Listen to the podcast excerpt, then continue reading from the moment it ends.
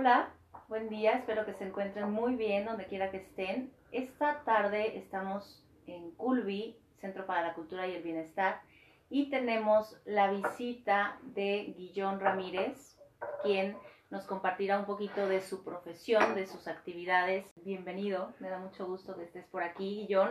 Me gustaría que comenzaras presentándote, que nos compartieras un poquito de quién eres, a qué te dedicas, qué haces actualmente. A ver, como ya lo dijiste, me conocen como Guillón Ramírez, mi nombre es Guillermo Ramírez Morales, aunque esa es la forma en la que me conocen por el apodo de Guillón. Es un apodo que tenía mi abuelo materno, Gracias a él yo llevo pues este nombre, Guillermo, y pues más bonito aún también llevo su apodo. Esa es, es la fuente de el por qué Guillón. Yo soy médico veterinario zootecnista, estudié en la Universidad Michoacana de San Nicolás de Hidalgo, aquí en Morelia, Michoacán, México.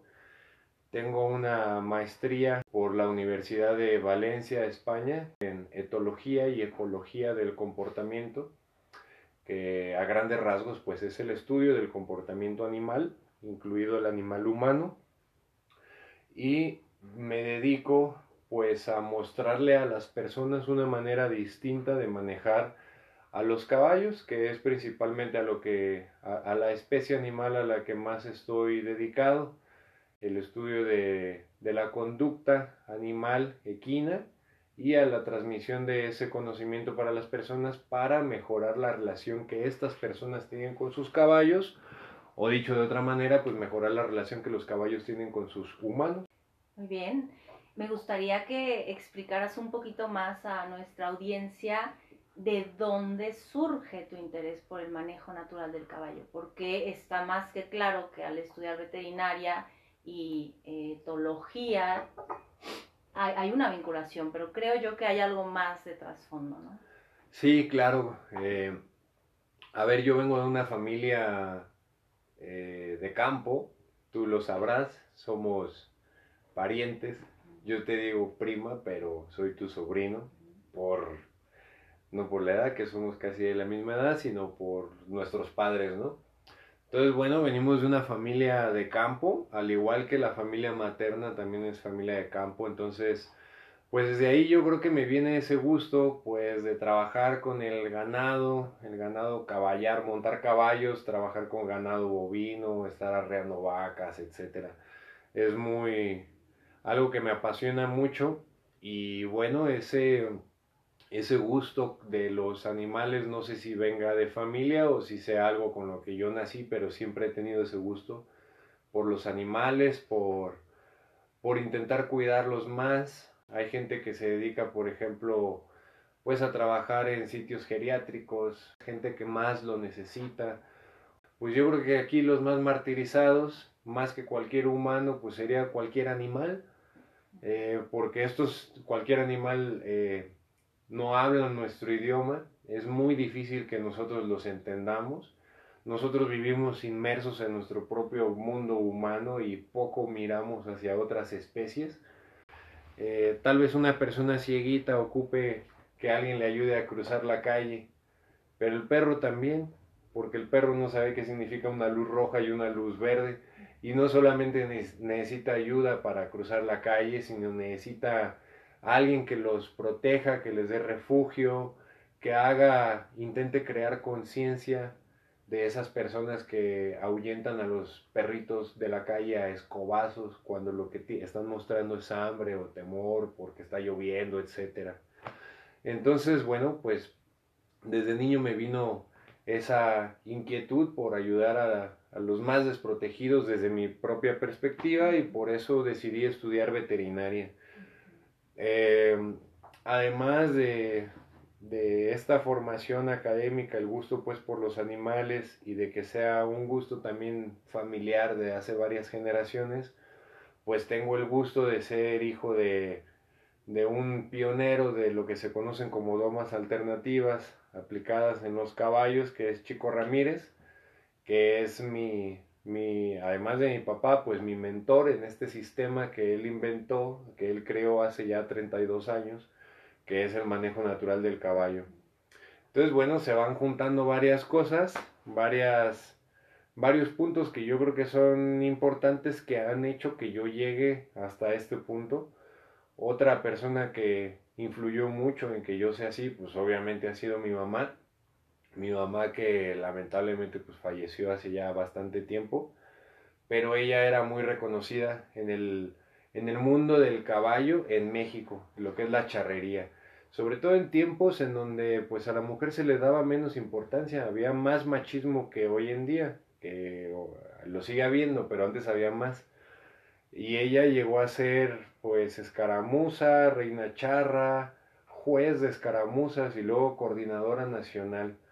Entonces pues toda esta tradición familiar, este gusto por los animales, a mí yo creo que me lo pasaron, si no fuera algo genético, que ya lo veníamos hablando, que si el gusto, por ejemplo, es algo genético o es algo cultural, algo con lo que pues creces con familia de que le gustan, les apasionan los animales y tal vez algo de ese gusto te pegan.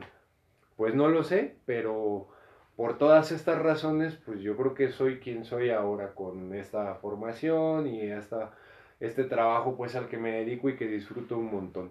Mira, es bastante interesante esto que hablas y quiero compartirte que desde la teoría general de sistemas y la cibernética, nosotros los psicólogos sistémicos hablamos de ecología también, ¿no? Entonces, sin duda es altamente probable que tengas el potencial de heredarlo, de ya un poco instintivo, porque hace rato me hablabas de instintos y me hablabas de capacidad de aprender en los animales, ¿no? Pero que también es cierto que tienes el potencial de seguirlo aprendiendo. Entonces parece que es algo que también ya está heredado para ti, ¿no? Esa sería mi perspectiva. Sí, a ver, yo no te discuto nada de esto. Obviamente tú aquí eres la, la experta en cuanto a pues, comportamiento de humanos y si será una conducta genética, o sea, algo con lo que naces o algo con lo que, que aprendes a lo largo de tu vida pero de que el gustito por los animales está ahí, eso sí que está ahí, no lo, no lo puedo negar. Pero luego fíjate, ahí es, es algo raro esto, porque normalmente gente que viene de una familia de abogados suelen ser los hijos abogados? O alguien que se dedica a vender hamburguesas en un carrito, ese negocio luego se traspasa, por ejemplo. ¿Por qué mi papá que inventó este sistema tiene un hijo como yo que le quiere seguir los pasos? Pues puede ser que sea porque es algo que tienes más a la mano, que es lo que más se te facilita, es lo que vives día a día, o puede ser que haya algo más, algo genético ahí, no lo sé. Pero además hablaste de gusto, o sea, tú sientes pasión por lo que haces, ¿no? por lo que ejerces, perdón, actualmente. Entonces, sí consideraría yo que sí tienes el potencial de aprenderlo, ¿no? Y de aprenderlo de alguien grande como es tu padre, ¿no? Hmm. Además de que ya traes el gusto por ti mismo, porque claro que conviviste en ese ambiente y te gustó a ti. Claro, claro, claro. Gracias, Guillón, por compartir esto, bastante interesante y que da para mucho más. Pero ahora quisiera yo que nos explicaras entonces justamente este término de ecología, que yo no lo había escuchado en vinculación con la etología, ¿no? Sí, de hecho, pues a ver, la etología es una ciencia más o menos nueva. Si la biología es considerada más o menos nueva, la etología es la rama de la biología más moderna que hay. Y eh, muchos etólogos coinciden con que además de ser la, la, rama más nueva, es la más difícil de llevar a cabo, porque hay, hay que llevar muchos experimentos sociales y siempre para cualquier experimento social el entorno te va a afectar, ¿sí? Por ejemplo, en, cuanto al tema de los caballos, eh, y en general a cualquier animal, animal gregario, como nosotros los humanos, somos gregarios, o sea, no somos personas, eh, ¿cómo se dice?, individualistas que van ahí solos por la vida, sino normalmente lo que pensamos es en algún día formar una familia, tener una pareja, eh, seguir comunicándonos bien con nuestros hermanos, seguir teniendo en contacto a nuestros padres y tal vez cuidar de ellos. Eso es ser una especie gregaria, ¿sí?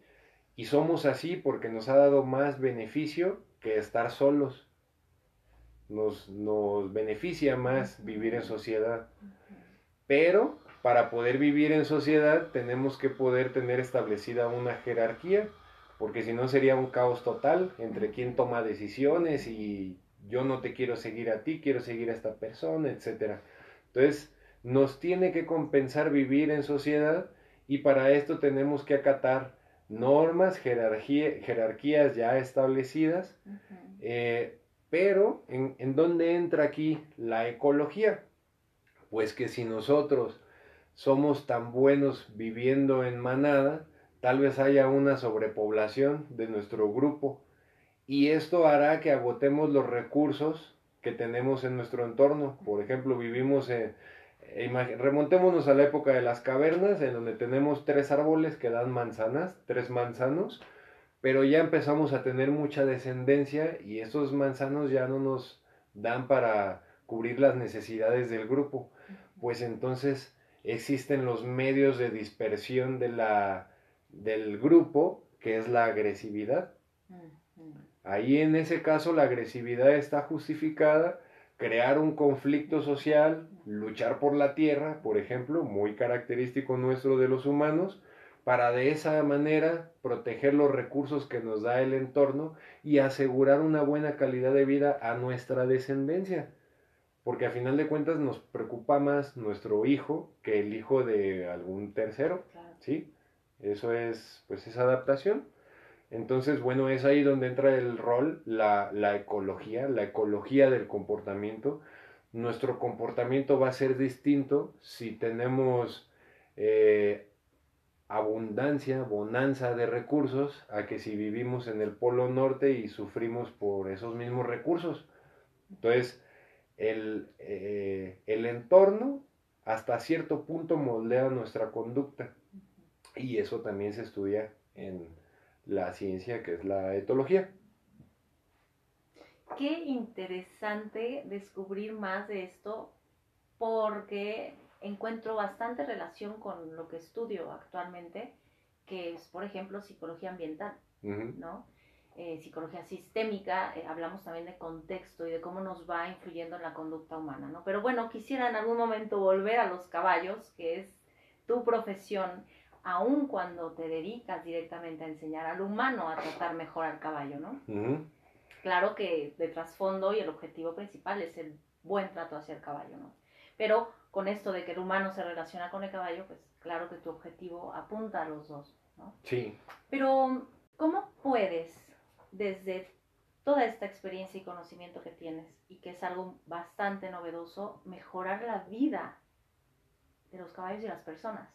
Es una respuesta que adapa mucho tema, porque el caballo nos mejora a nosotros como humanos, como especie humana, casi prácticamente en, cualquier sentido. Eh, desde el punto de vista etológico, sabemos que el, el caballo es un animal gregario, o sea, también es un animal de manada. Sabemos que su principal mecanismo para defenderse es huir.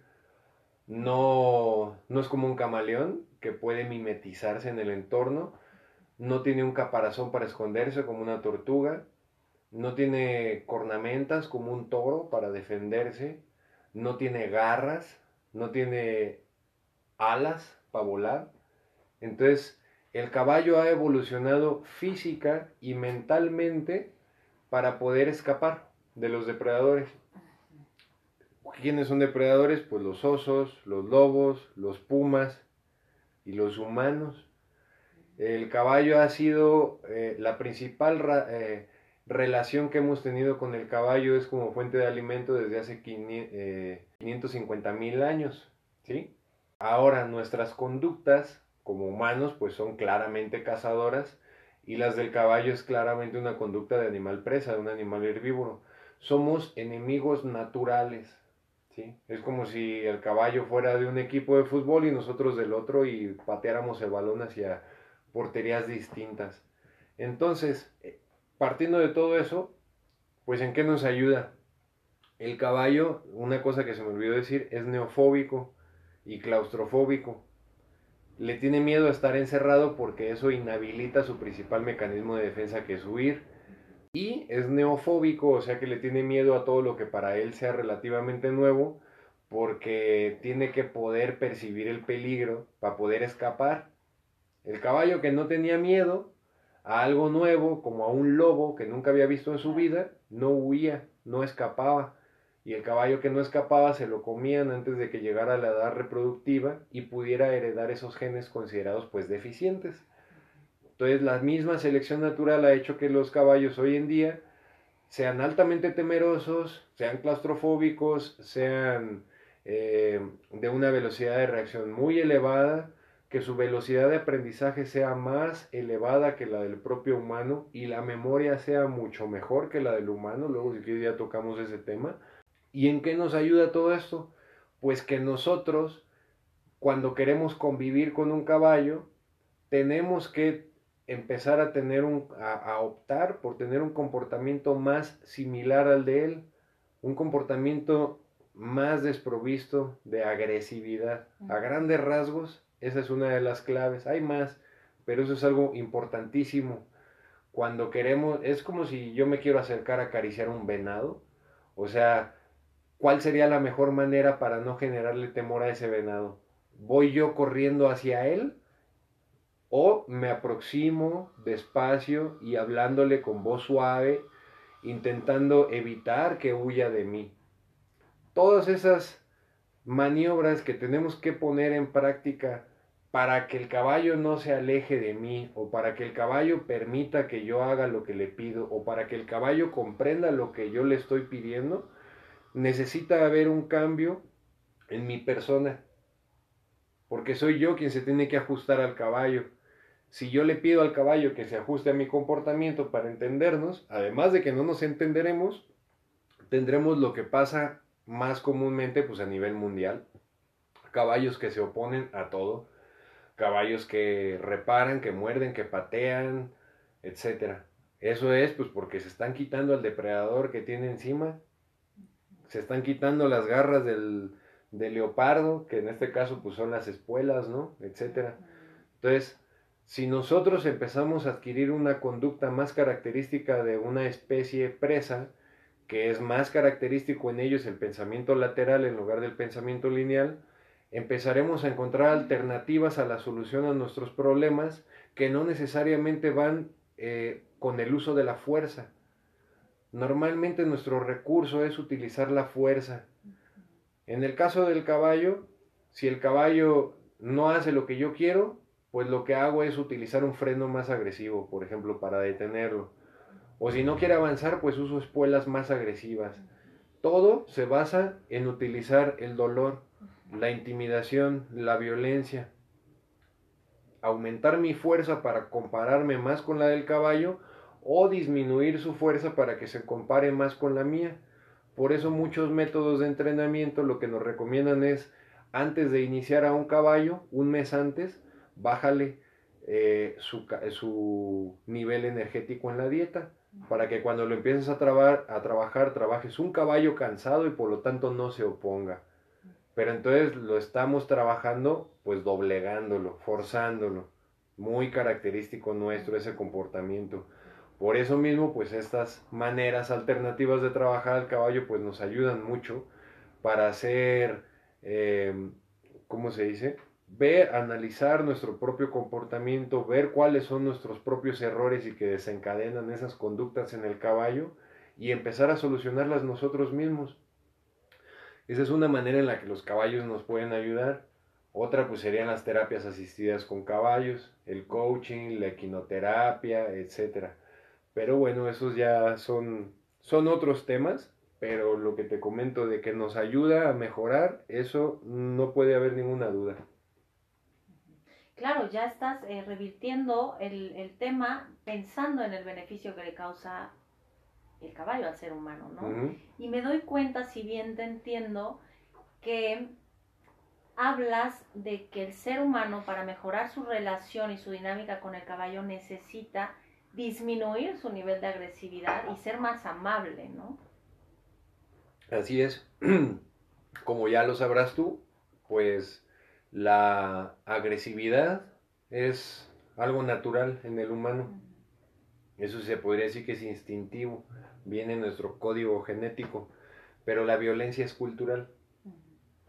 La agresividad, a diferencia de la violencia, es de que está justificada, tiene una razón de. Por ejemplo, yo soy agresivo aquí con alguien por esto que te hablaba de la ecología del comportamiento, porque se están agotando los recursos de este entorno, que es donde tengo yo mi casa, tengo aquí a mi mujer y a mi familia, entonces tengo que hacer que estos otros individuos de mi especie se alejen de esta zona que es mía, para de esta manera yo poder cuidar a mi, a mi descendencia. Entonces ahí esa agresividad está justificada. ¿Cuándo no está justificada y cuándo se convierte en violencia? Pues cuando ya va de manera desmedida y que va sin ninguna razón de, simplemente por un mero coraje, como el que el Real Madrid le haya metido un gol al Barcelona y por eso entonces vamos a incendiar la ciudad. O que me toquen el claxon cuando estoy en el semáforo y el semáforo está en rojo y el de atrás me toca el claxon. Eso a veces es suficiente para que nosotros, pues, empecemos a, comportarnos más como los animales, ¿no? a, golpearnos, a, a asesinarnos entre nosotros mismos. De hecho, tenemos mucha la, no sé por qué, la necesidad del humano de querernos desmarcar de los animales. Pero a veces no nos damos cuenta de que los mismos animales tienen más valores que nosotros mismos. Por ejemplo, los caballos, al ser animales gregarios y, animales de huida, ellos no son territoriales. De hecho, se sabe que los caballos son nómadas en estado natural, caminan más o menos 20 kilómetros diarios. Ellos no pelean por, el, por la propiedad, no pelean por los recursos, no pelean ni siquiera por el liderazgo. Sola, bueno, de vez en cuando, pero normalmente hacen lo que se conocen como ostentaciones o alegorismos, que es como por ejemplo un venado mostrar que tiene una cornamenta mayor y eso inhibe la lucha, pues el caballo se levanta de manos, enseña los dientes y eso a veces hace que el otro caballo se aleje, se rinda. Y esos son mecanismos que evitan la agresividad. Pues podríamos aprender muchas cosas de ellos la nobleza, la capacidad de perdonar. Los caballos no atacan por la espalda, no ponen trampas, no son cazadores, no hacen ruidos de una hembra para traer a un macho y luego cazarlo. Así somos nosotros, ellos no. Ellos no se matan entre ellos mismos, nosotros sí. Por eso podemos aprender muchas cosas que nos harían mejores como especie si echamos una mirada hacia otras especies animales. Bastante interesante, bastante que conocer y me quedo mucho pensando en, en, cómo a partir de estas charlas que espero que podamos seguir teniendo contigo, podamos los seres humanos ser mejores personas, ¿no? Por el bien de la humanidad y de los mm. mismos animales, que es también tu preocupación principal, ¿no? Y que la comparto eh, también estoy a favor de, la conservación de, los animales y otras especies ajenas a nosotros, ¿no? Estoy observando en lo que comentas que hay bastante semejanza en realidad entre el caballo y el ser humano, ¿sí? No sé si bastante, porque al final terminas enalteciendo más al caballo con sus valores, la nobleza y todo esto, y qué maravilloso saberlo, ¿no? Pero, ¿qué nos diferencia, perdón, qué, ¿Qué, marcaría la diferencia entre el caballo y el ser humano? A ver, pues hay muchas diferencias eh, evidentes. Somos de distinta especie, uno cazador y otro presa. Esa es una diferencia muy clara. Em, ellos son cuadrúpedos y nosotros andamos siempre en bipedestación. No sé si a ese tipo de diferencias te refieres. Ellos emplean más lo que es el pensamiento lateral para encontrar solución a los problemas que se les presentan día a día. Nosotros somos más de utilizar el pensamiento lineal, que es más característico de especies depredadoras. Entonces, por lo que te decía, nosotros se nos pone más fácil encontrar la solución a nuestros problemas utilizando la fuerza, que es el principal recurso, en lugar de buscar mecanismos alternos como el convencimiento, a ver, aquí me surge otra duda, o sea, cuando tú hablas de los caballos y hablas del ser humano, me da la impresión que hay una generalidad, ¿no? ¿Y qué pasaría si habláramos eh, de la diferencia entre hembra y macho con respecto al caballo? Porque cuando tú dices que el caballo tiene un pensamiento más lateral la teoría sistémica afirma que las mujeres también tenemos esa tendencia a, tener un pensamiento lateral a diferencia de lineal, ¿no? Parece que son cosas que se van desarrollando y que además ahora con la nueva tendencia también de la teoría general de sistemas, el ser humano también puede desarrollar ese pensamiento eh, lateral o circular también, ¿no? Sí, nosotros hemos eh, estado siempre a favor de esa teoría, que cada vez pues se ve más evidente que puede ser que, que por ahí vaya la realidad de que la mujer utiliza más el pensamiento lateral yo en mis cursos siempre lo ejemplifico sujetando firmemente en mi mano una moneda. Mientras más valiosa esa moneda, mejor. Y me acerco hacia la persona varón más fuerte que vea en mi curso.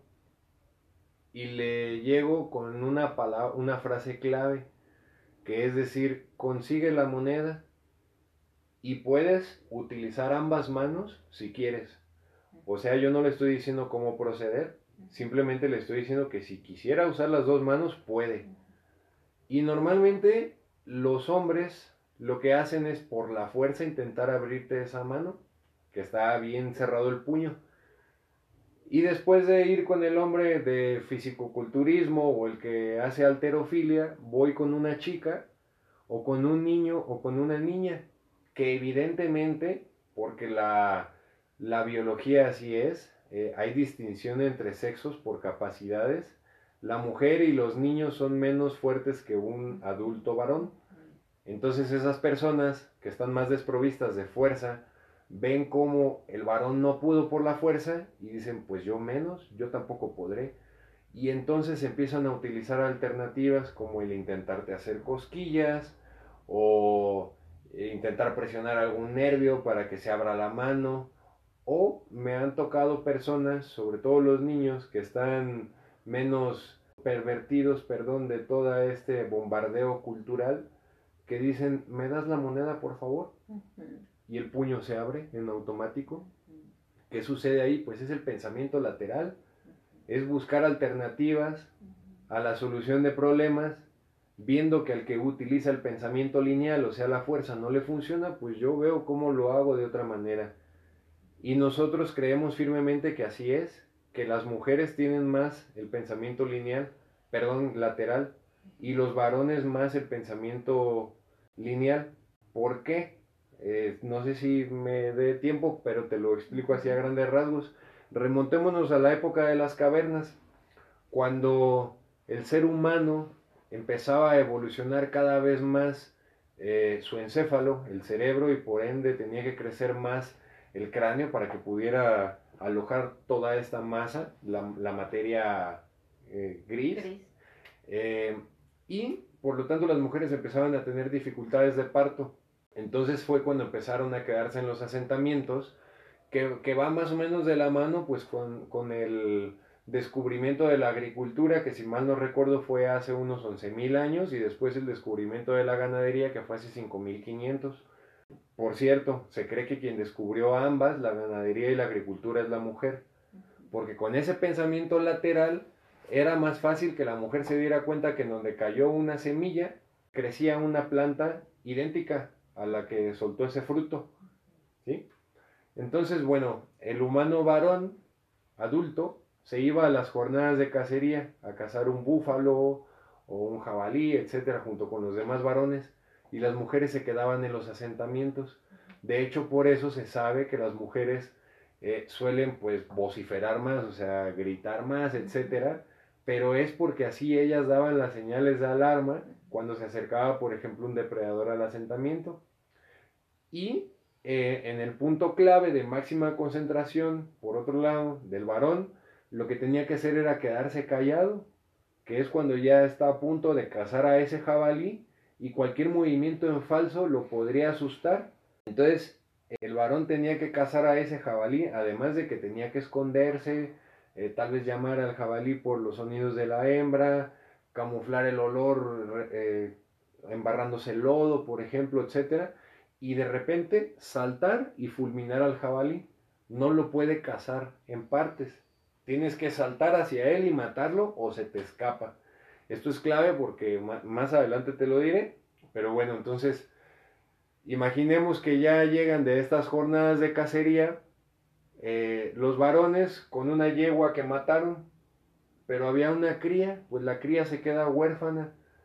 Se que eh, crían a, esta yeguita, a, a este potrito, y normalmente se empieza a crear ahí un vínculo con la persona que lo cuida, porque el potrito empieza a relacionar a estas personas con que son quienes lo alimentan y le dan seguridad y posiblemente hasta lo acariciaban mientras le daban algo de alimento.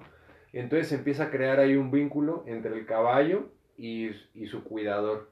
¿sí? Y empieza este caballito a confiar en esas personas. Y por lo tanto, además de que las mujeres con este pensamiento eh, lateral más característico o los infantes que están más desprovistos de esta agresividad, de esta violencia cultural, pues posiblemente ese potro ya adulto permitió que se le montaran los niños o las mujeres. Por la confianza, por el pensamiento lateral que tenían y además cómo es que caemos en esta conclusión de que permitió en lugar de que fue forzado a ser montado porque todavía no existían las herramientas que existen hoy en día para controlar a un caballo. Se tenía que haber experimentado, ver que no se podía controlar para inventar algo para controlarlo. Entonces la primera vez, lo más seguro es de que el caballo permitió ser montado, fue convencido, no fue forzado, con estos modos alternativos de convencer pensamiento lateral cómo es que surge luego el manejo tradicional, que es lo más conocido a nivel mundial hoy en día. Pues cuando llegan los varones después de estas sesiones de cazar jabalís, ven a la mujer o al niño tal vez hasta galopando en el caballo y obviamente eso proyecta una imagen de superioridad. Una de las tantas razones que dicen por las que los europeos conquistaron el Nuevo Mundo, porque llegaron a caballo y creyeron que eran deidades, a pesar de que solamente fueron creo que 11 personas a caballo y los conflictos pues entre indígenas, etcétera. Pero bueno, proyecta una imagen de superioridad y entonces el humano varón adulto dice, pues yo también me monto, pero con ese pensamiento de cazador, además ya fomentado por la cultura porque son adultos, eh, pues el caballo dijo, de ti no me dejo. Y el varón dijo, pues vas a ver que sí, por la fuerza. Y entonces empiezan ahí a inventar las herramientas para someterlo, para forzarlo, para doblegarlo. Pero después de... Ahora entiendo, creo, creo que ahora entiendo por qué hablas de lo importante que es galopar a pelo en el caballo, ¿no? Para, quiero pensar que incluso para el crecimiento del ser humano, el fortalecimiento y lograr este mismo liderazgo que estamos de alguna manera deseando consciente o inconscientemente, ¿no? Bueno, yo soy de la creencia que no necesitas galopar para ganar liderazgo con el caballo. Hay gente, a ver, partimos de esto, hay gente que dice que el liderazgo entre los caballos no existe. Dicen que existe una jerarquía, pero que no existe un liderazgo. O sea, eh, es ilógico, desde mi perspectiva, esas propuestas. ¿Por qué? Porque para que exista una jerarquía debe haber un subordinado y debe haber alguien que tome las decisiones. A esa persona que toma las decisiones nosotros le decimos que es un líder. La definición que nosotros tenemos de liderazgo es la capacidad de tomar decisiones y que mínimo haya un individuo que las siga de manera voluntaria. Si sigue alguien mis decisiones pero de manera forzada, no soy un líder, soy un tirano. Pero si yo digo, vamos a este restaurante y la gente me sigue, aunque sea uno, estoy siendo un líder en la toma de decisiones, aunque sea en ese momento. Estas personas, ¿por qué defienden de que no existe liderazgo? Pues porque realmente no lo sé. O sea, hay muchos mitos en cuanto a, a la equitación, a los caballos, y a veces se les dan atributos superiores no demostrados. Por ejemplo, que son siempre muy transparentes, los caballos, eh, que son perfectos, casi individuos celestiales, ¿no? O sea, muchas veces nos los ponen así, que es el ejemplo de la libertad.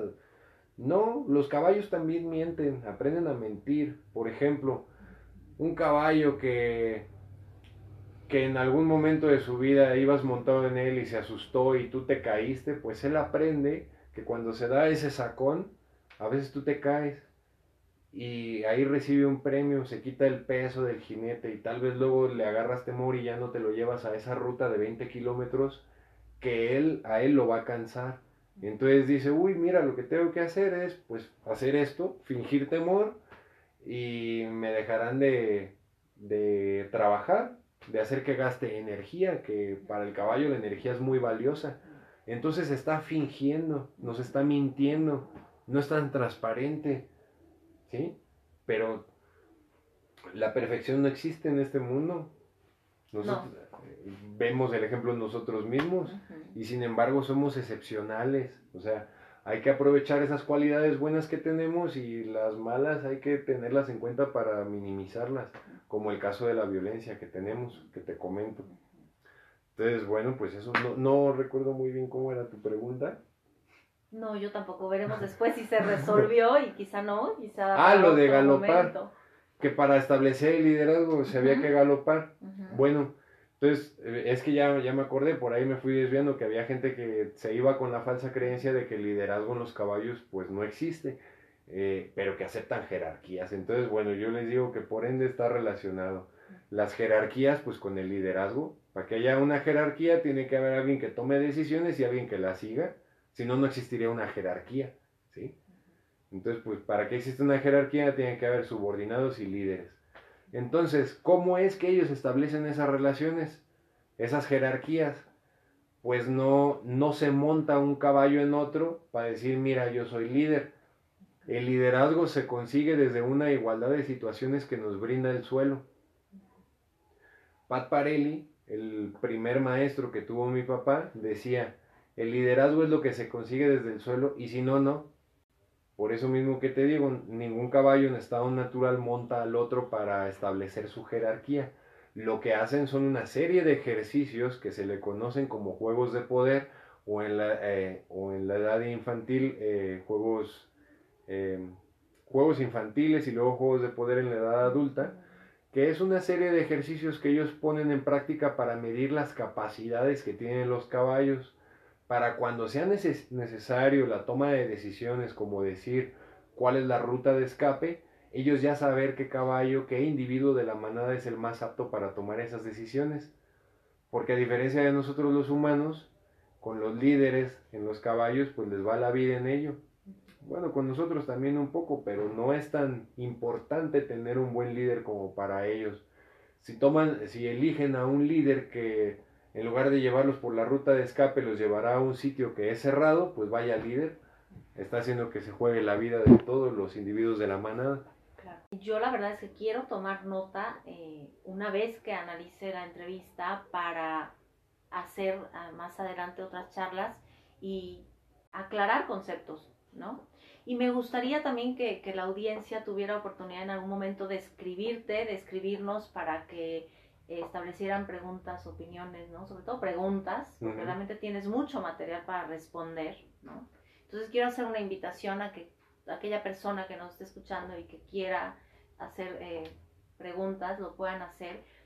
Y este, pues también hacerles saber que esta relación que hay entre la etología y, el manejo natural del caballo con la actividad humana eh, es bastante interesante, ¿no? Que me doy cuenta de alguna manera que lo que estás haciendo en realidad es conocer más, como bien lo dijiste, al ser humano para luego ayudar a que mejore la relación con los animales, ¿no?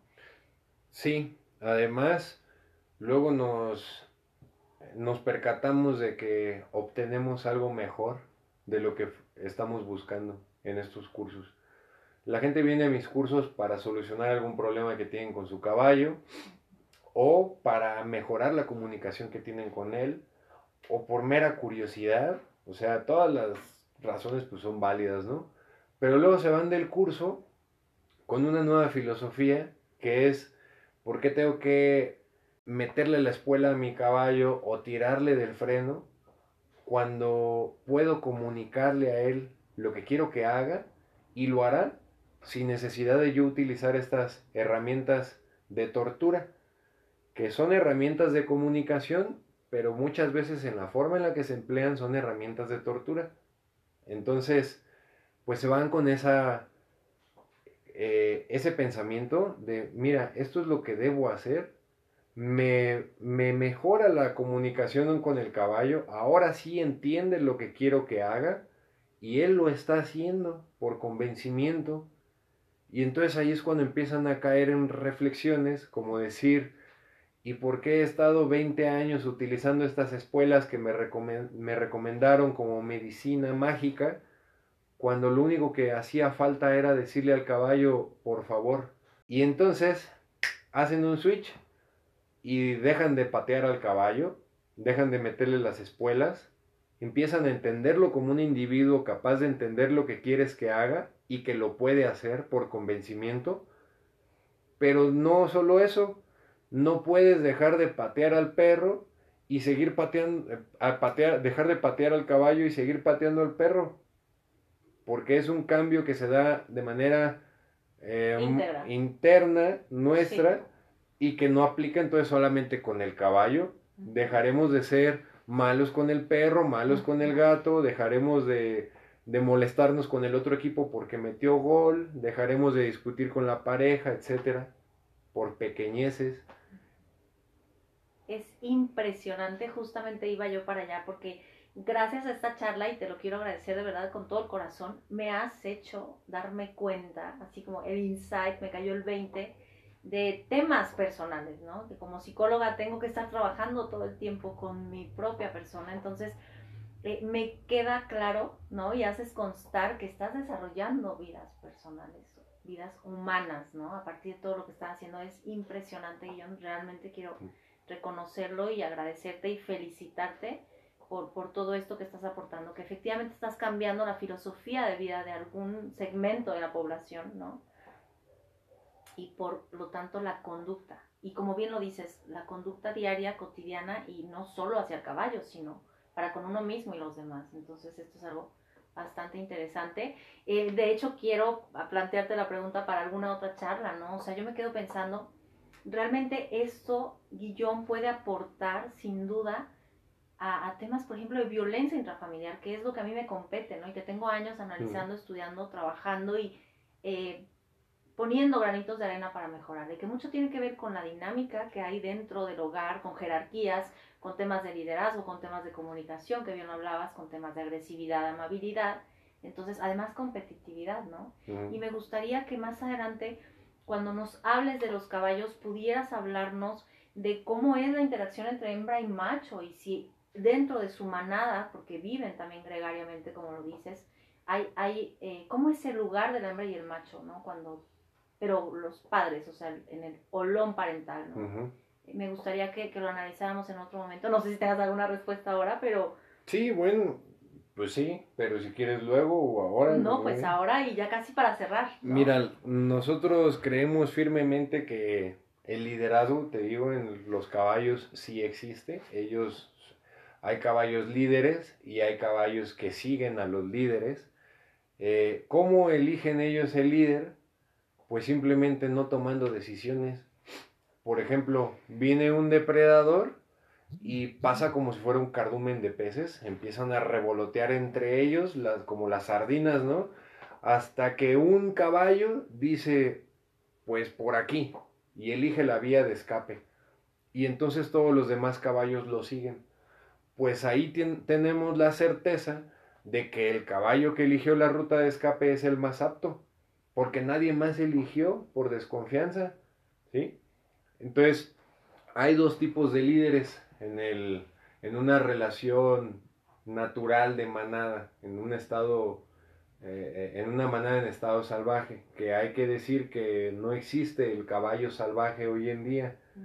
Todos hablan de los Mustang y que el Sebalski, Todas son especies, son razas, perdón, asilvestradas, creadas por el humano y que en algún momento se escaparon y viven ahora salvajes, pero son asilvestradas, ¿sí? Eh, hubo influencia del humano. Entonces, bueno, eso es nada más para, aclarar. Eh, en cuanto a la toma de decisiones de dónde están los mejores abrevaderos o viene la temporada de sequía, hacia dónde están los pastos verdes, dónde están las rutas de escape, em, viene la época de lluvias, dónde estaban los refugios para escondernos de, de, las inclemencias del tiempo, vientos directos, lluvias, sol, etc. Ahí quien toma las decisiones es el más experimentado en el entorno. En una manada, en estado natural, suele ser la yegua más vieja, la que conoce más el lugar. ¿Por qué? Porque los machos, cuando llegan a la edad reproductiva, suelen ser desechados de la manada por la misma madre o el mismo semental, al igual que también algunas yeguas, pero algunas se les permite quedar en la manada, pero a los machos los echan. Es una estrategia evolutiva estable, así se le conoce en etología, que es para evitar la consanguinidad, el cruzamiento entre individuos emparentados. Eh, pero habrán machos que estén lo más cerca posible a la manada que le permita el semental, ¿sí? Y cuando esos machos tengan la libido tan arriba o sientan que pueden ganarle al semental en una riña, retarán al macho para quedarse con la manada, que la manada es un harem, está compuesta por muchas hembras y un solo macho, el semental, que las va a cubrir, y las crías, antes de que lleguen a dos años o dos, o dos años y medio, que es cuando ya las echan de la manada. Entonces, bueno, llega el macho retador, tal vez le gana al semental que estaba en la manada, pues el semental ya por viejo o lo que sea, pues se tendrá que ir y entonces hay un nuevo semental en esa manada que no conoce el área en la que están, ¿sí? Eh, por lo tanto, quien toma las decisiones basadas en el conocimiento del entorno, lo hace el más apto, que suele ser la yegua más vieja. Y quien toma las decisiones que van de la mano con la disciplina, con la defensa de la manada, etcétera, es el semental, el macho dominante. Por ejemplo, cuando huyen de los depredadores y llegan a una barranca, quien suele salir a dar la cara, a defender la manada, es el semental. Hay un video que se hizo viral en, en redes sociales en Florida un caballo que defiende a la manada de un cocodrilo y el cocodrilo y el cemental quedaron heridos. Entonces aquí va la cosa. ¿Por qué decimos que, que las relaciones sociales ahí de los caballos son perfectas y que tienen siempre el mejor líder? Porque el cemental es el que se juega el pellejo dando la cara por la manada. El cemental es el que menos duerme porque es el que más está vigilando a la manada. Es verdad que luego hay quien dice que se, se alternan turnos, etcétera, hacen guardias, pero sí, el cemental es quien más, eh, quien menos duerme, perdón. Para poder vigilar bien a la manada suelen estar más en lo alto, por lo tanto es el que peor come, porque los mejores pastizales están en las partes más bajas, que es donde escurre el agua. Los pastizales más altos son los más secos, los de menor valor energético, y ese le toca al cemental. ¿sí? Entonces, el líder en una relación equina es quien tiene una peor vida. Los caballos no quieren ser líderes, pero no quieren elegir a un líder que tome decisiones desfavorables, como decir, escapemos por aquí, uy, esta no era el escape, nos morimos todos. ¿sí? Por eso eligen siempre al, al más apto en cuanto a esa toma de decisiones. Que te repito, hay dos tipos de líder, el liderazgo activo y el liderazgo pasivo. En una manada estabulada no suele aplicar pues de que la yegua vieja sea la, la de liderazgo pasivo y el cemental el liderazgo activo. ¿Por qué?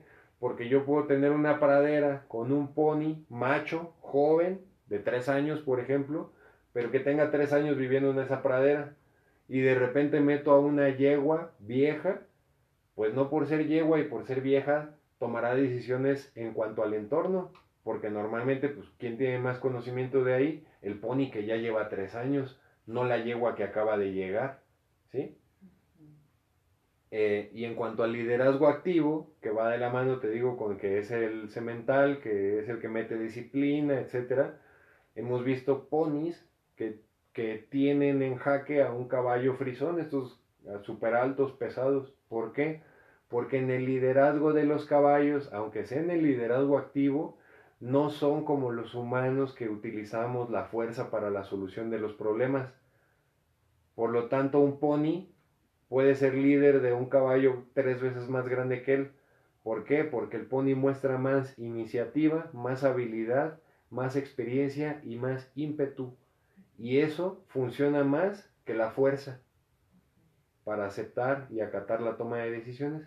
Y esto es muy bueno de saber porque en el caso de los caballos, pues todos los caballos son más fuertes que nosotros, salvo que sea un pony.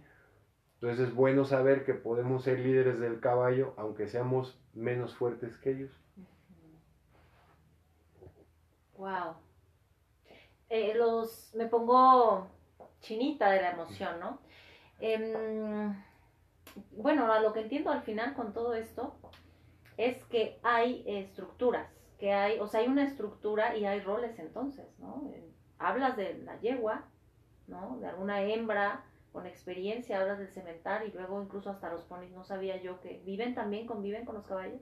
Sí. Ok, entonces hay, hay como si es justamente estructura, jerarquía, niveles. Bien, pues bueno, quiero yo empezar a cerrar esta entrevista, esperando que pronto haya otra realmente. Eh, les dejamos los teléfonos de contacto aquí en Estudio Culvi, Centro para la Cultura y el Bienestar. Pueden contactar también directamente a Guillón o escribirnos. Les voy a dar el WhatsApp. Es 44 33 68 7972 y el correo estudioculvi.gmail.com. ¿Algo más que quieras agregar para cerrar? Igual si quieres dar tus datos de contacto personales o...